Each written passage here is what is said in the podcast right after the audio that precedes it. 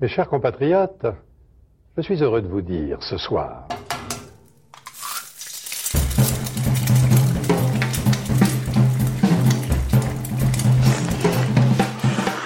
Bonjour et bienvenue dans À Poil, le podcast qui m'a nu les chefs.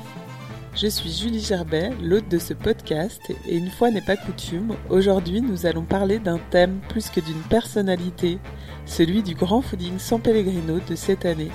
Le restaurant est mort, vive les restaurants. Table nomade, résidence, chef volant, restodrome, voire restaurant fantôme, un nouveau monde, tantôt événementiel, tantôt serviciel, ou même dématériel, est en train de se former dans l'univers de la restauration. Les formes de la table évoluent, les habitudes de consommation aussi, et une créativité incroyable en émane. Dans ce documentaire sonore, nous sommes allés interroger différents acteurs de cette réévolution. Restaurateurs, chefs ou patrons de ces tables mutantes. Première étape au Food Market qui a lieu une fois par mois, boulevard de Belleville à Paris, où nous avons rencontré sa créatrice Virginie Godard. Messieurs, dames, bonjour. Spécialité Pérou-Bolivie. Avancez-vous, avancez-vous. L'idée du food market, c'est vraiment, euh, comme son nom l'indique, c'est et un marché euh, et de la street food. Donc on est vraiment la street food, elle est dans la rue, donc on est dans la rue. Et le marché, c'est ce qu'on a de très euh, joli et très fort en France, ces structures sur lesquelles on est, là, qui sont implantées sur tous les marchés parisiens. Et nous, on s'implante dessus et on met pas des fruits et légumes, mais des chefs. On fait venir des chefs, des restaurateurs, des agriculteurs parfois qui transforment des plats. Et ils viennent, ils prennent un stand et ils vendent directement dans la rue de la nourriture plafonné à 10 euros. Donc on est vraiment sur la définition même de la cuisine de rue et de la street food. C'est fait maison et on fait une vraie sélection. L'idée aussi de ce marché, c'était de pouvoir euh, euh, mettre en avant des gens qui, ont des démarches qui sont louables, euh, qui font de la bonne cuisine, peu importe qui ils sont, peu importe s'ils ont un restaurant, pas de restaurant, si ils sont structurés, un peu moins structurés, voilà. Et ça, c'était vraiment de donner une espèce de parole cuisinière à, tout le monde sur un espace public et donner la possibilité à, à l'inverse à tout le monde au sens large de pouvoir manger toutes les cuisines. Et donc d'être dans la rue, ça te permet d'avoir les gens du quartier, la petite mamie du quartier, euh, le mec qui est passionné de nourriture qui va venir exprès dans le 20e euh, pour venir sur le food market, d'avoir vraiment une large cible de consommateurs. Pas faire euh, de l'entre-soi, en tout cas de pas être à destination que d'une typologie de personnes. Et je trouve que c'est souvent le cas dans tout ce qu'on fait, hein, dans Paris, dans tous les lieux, on a une définition et une typologie et une cible.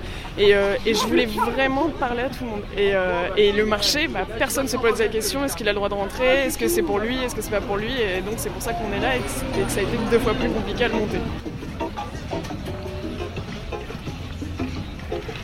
Je suis euh, Simon des restaurants Tanat et Anna dans le 11e. Mais food market on fait, ouais. ouais. On, fait pas trop d'événements euh, nomades parce qu'on n'a pas une cuisine qui s'y apprête trop. Mais euh, ça, c'est deux spécialités d'Olivier, le maquis frit et le churros de poulpe. Et aujourd'hui, pour le coup, la friture, c'était parfait. On passe 5 soirs par semaine en restaurant à faire pas forcément la même chose, mais c'est répétitif. On a les mêmes gestes. Là, ça change totalement, l'organisation différente. On a bien galéré cet après-midi, on a fait 7 allers-retours, on a oublié des trucs. Mais il euh, y, a un truc qui fait que, je sais pas, on se marre. Quoi. On, sait qu'on va se marrer. Quoi. On a fait 4 playlists différentes, ça va être une bonne ambiance. Et puis je pense que ça va plaire surtout, c'est l'important quand même. On est là pour, euh, pour faire plaisir à, tous, les, euh, tous les gens qui viennent goûter des trucs nouveaux.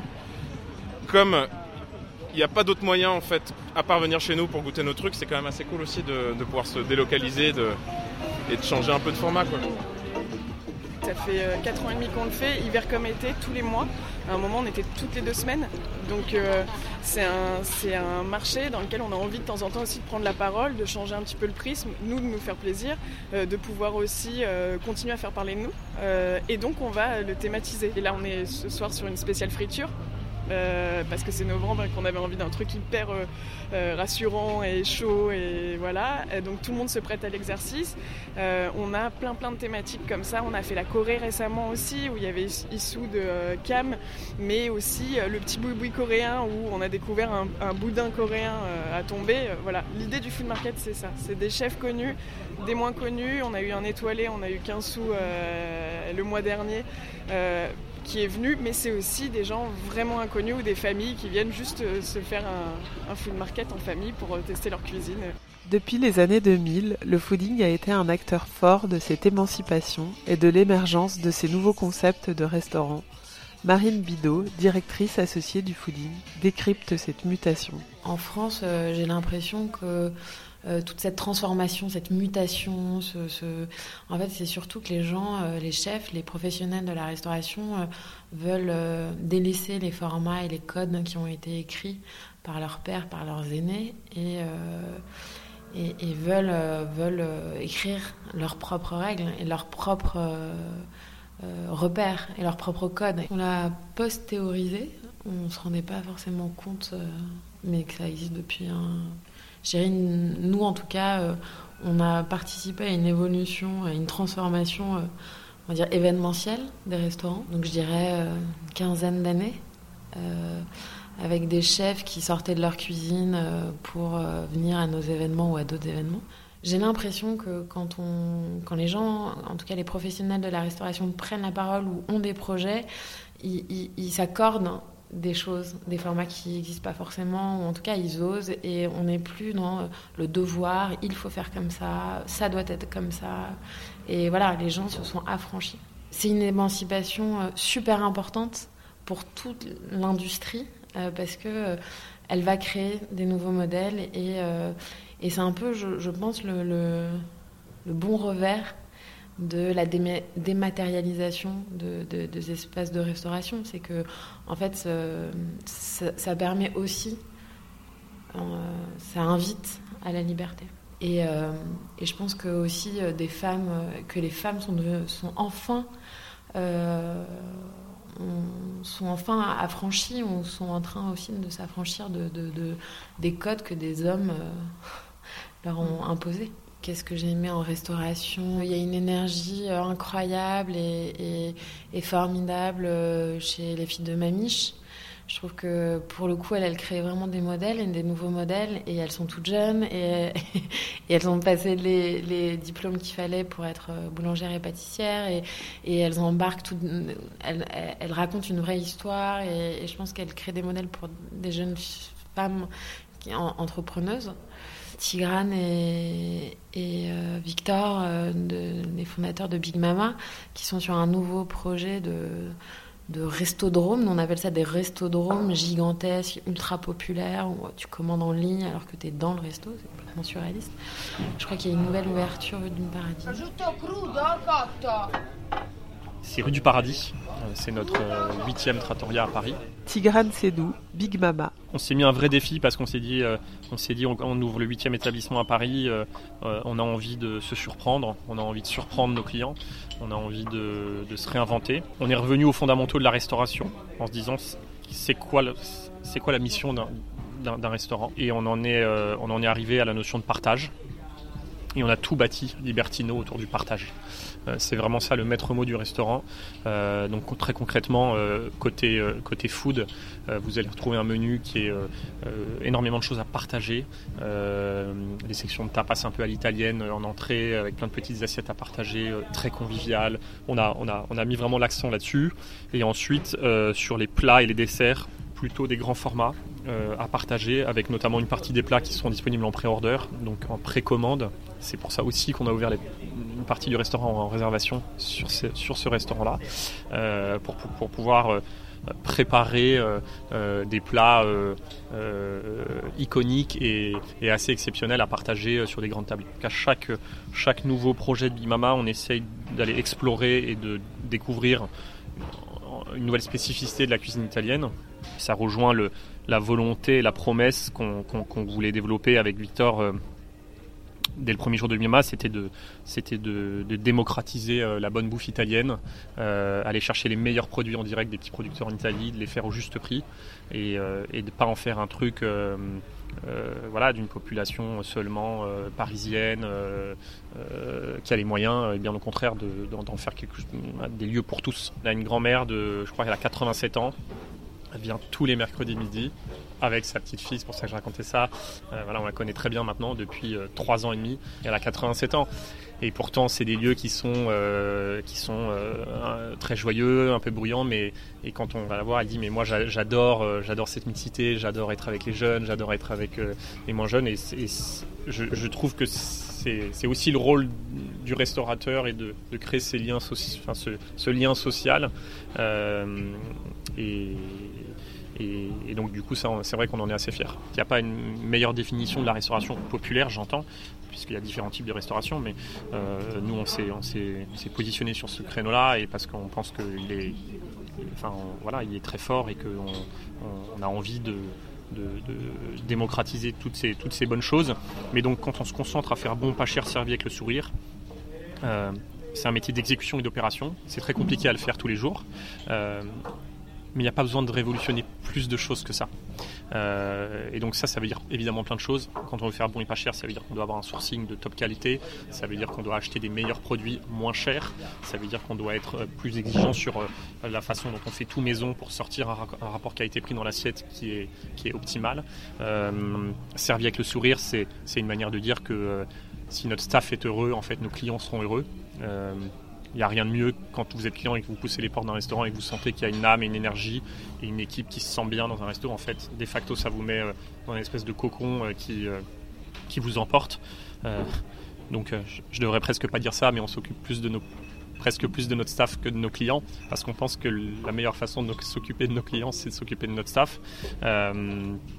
et donc, on a, on a en quelque sorte voulu être très ambitieux et, révolutionner la restauration en, faisant une contre-révolution. C'est-à-dire qu'on s'est jamais dit, ok, c'est quoi le nouveau schéma de la restauration euh, du 21e siècle avec euh, du digital partout. On ne trouve jamais chez Big Mama euh, des, des, tablettes pour commander et pour euh, c'est pas futuriste en fait.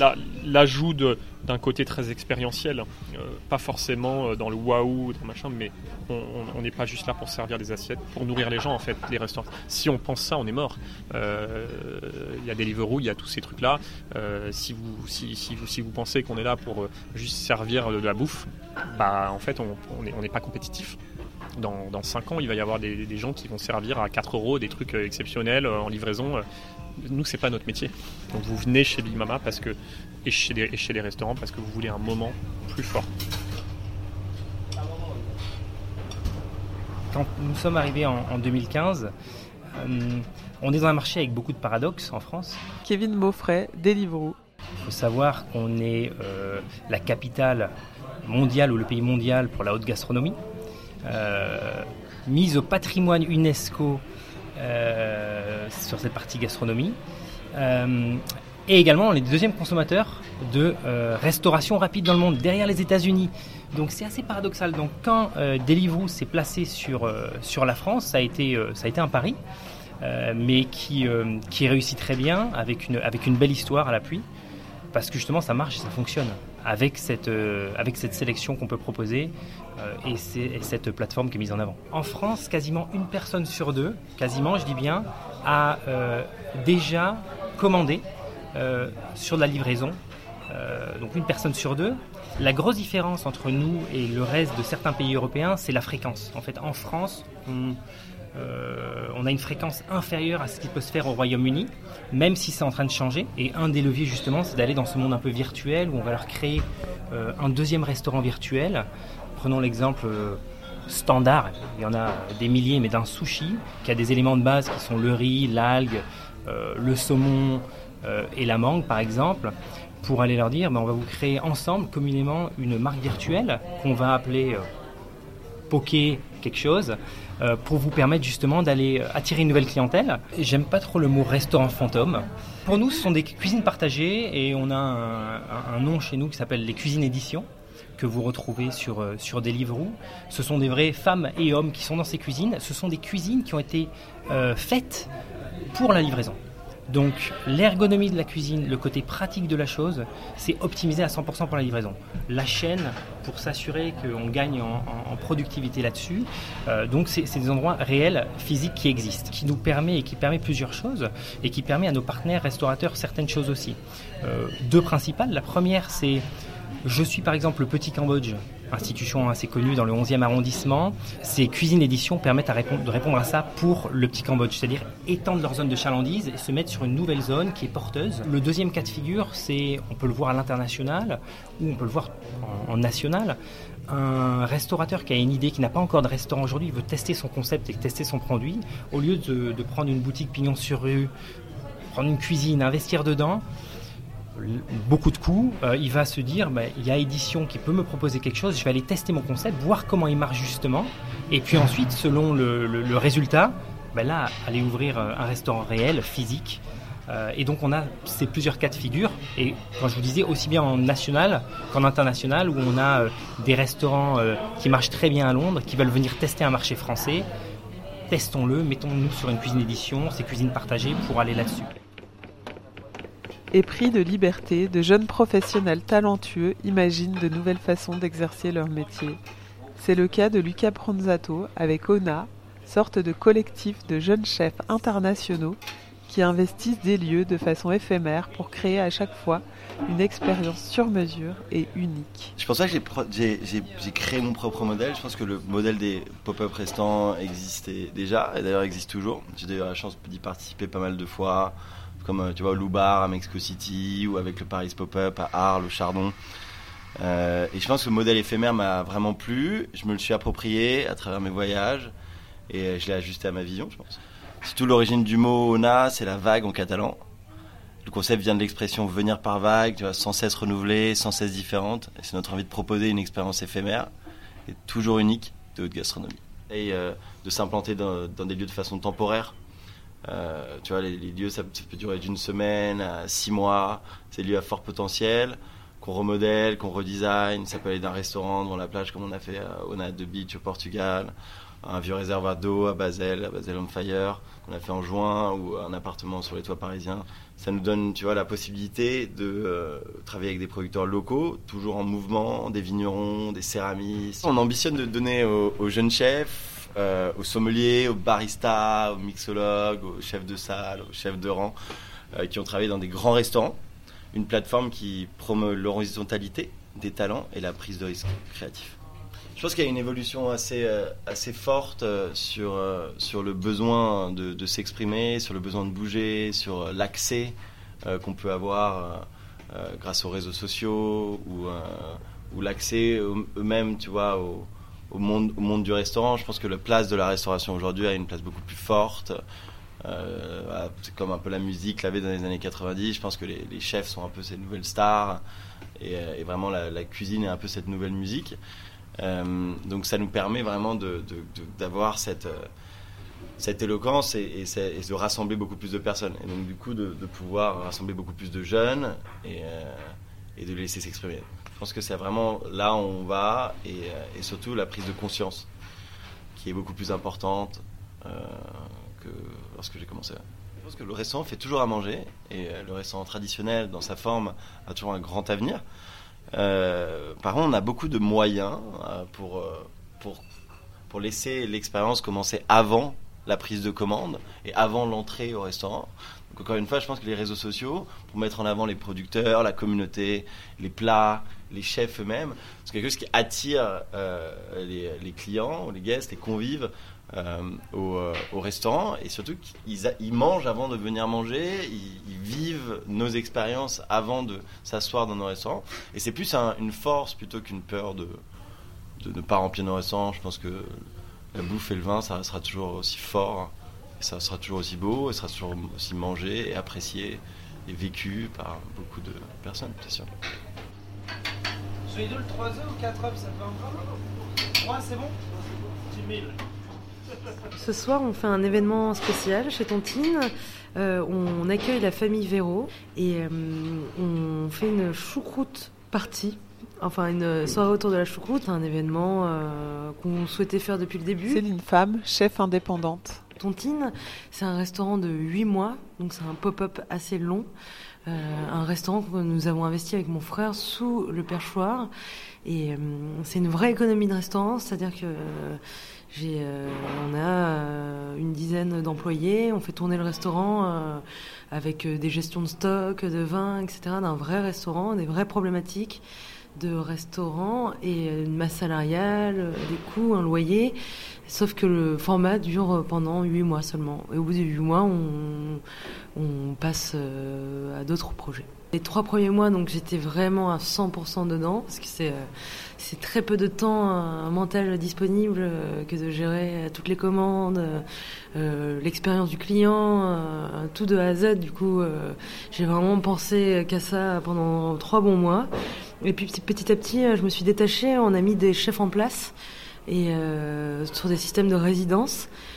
Euh, qui sont très très qui ont très le vent en poupe en ce moment mais là avec euh, ayant moi-même fait pas mal d'événements euh, en pop-up à l'étranger en France etc je me suis mise à la place des résidents en disant je vais essayer de leur donner un truc tout ce qui m'a manqué c'est-à-dire peut-être des choses un peu plus clés en main un système de commande euh, avec euh, un circuit de fournisseurs très court euh, pour aiguiller, orienter, enlever toutes les tâches de pricing, de conception, enfin un peu l'administratif, etc. Donc je m'occupe à 100% de la comptabilité, des petites tâches, etc. Je mets en place le menu, je crée les touches, je, je m'assure je m'assure que tout se passe bien et, euh, et, je discute beaucoup avec les chefs qui viennent de la création du menu. Chez Tontine, on a fait venir presque 8 chefs. T'as dû, as dû des rencontres incroyables, des techniques incroyables. C'est comme un bouquin euh, énorme de cuisine, quoi. C'est génial. J'ai travaillé presque 8 ans en coupure. C'est-à-dire euh, se lever très tôt, se coucher très tard et dormir très peu et, et enchaîner deux services. C'est très dur. Et donc là, je voulais tester avec Tontine l'économie d'un restaurant qui n'ouvrirait que le soir, personnellement, moi, la coupure, ça m'a jamais fait rêver, ça m'a beaucoup épuisé. Et couper du monde aussi, parce que tu vis, euh, tu vis, bah, tu vis euh, sur les jours off, mais les jours off, tu rattrapes quand même le sommeil, etc. Je me suis dit, bon, bah là, il faut que je, faut que je fasse quelque chose. Quoi. Enfin, c'est un concours de circonstances qui a fait que j'ai eu des clients euh, qui m'ont sollicité pour faire des repas à domicile. Ce que je fais beaucoup moins maintenant, je fais plus de l'événementiel et des repas très travaillés en amont pour des expériences uniques. Et je vais moins chez les particuliers pour faire des, petits repas comme ça. Mais j'ai commencé par là. Je me suis un peu affirmée euh, et affirmé ma cuisine en étant moins un robot, je pense, euh, à penser euh, à moi plutôt qu'à une collectivité. Et là, je me suis posé la question de qu'est-ce que j'ai envie de mettre dans mon assiette, quoi, tout simplement. Et, de là sont venues des idées qui ont un peu accroché, de petits dîners en dîners, il y a eu du bouche à oreille, d'autres dîners, de plus grands dîners, et de l'événementiel. Céline Femme retrouvera le chemin d'une cuisine particulière lors du Grand Fooding San Pellegrino ce vendredi 6 décembre avec 24 autres chefs et maîtres d'hôtel qui joueront au restaurant chez des particuliers dans toute la France en soignant chaque détail du menu au service du kit déco à la bande son. Toutes les infos sur la rubrique événements au pluriel sur lefooding.com. Dans les précédents épisodes d'Apoil, vous pouvez retrouver des histoires de chefs qui participent à cette révolution culinaire, comme Céline Femme, Chloé Charles ou Alexia Duchesne. Rendez-vous sur votre appli podcast préféré ou sur le site apoil-lepodcast.com. Cet épisode a été réalisé par Julie Gerbet et Garance Munoz, musique par Santiago Walsh.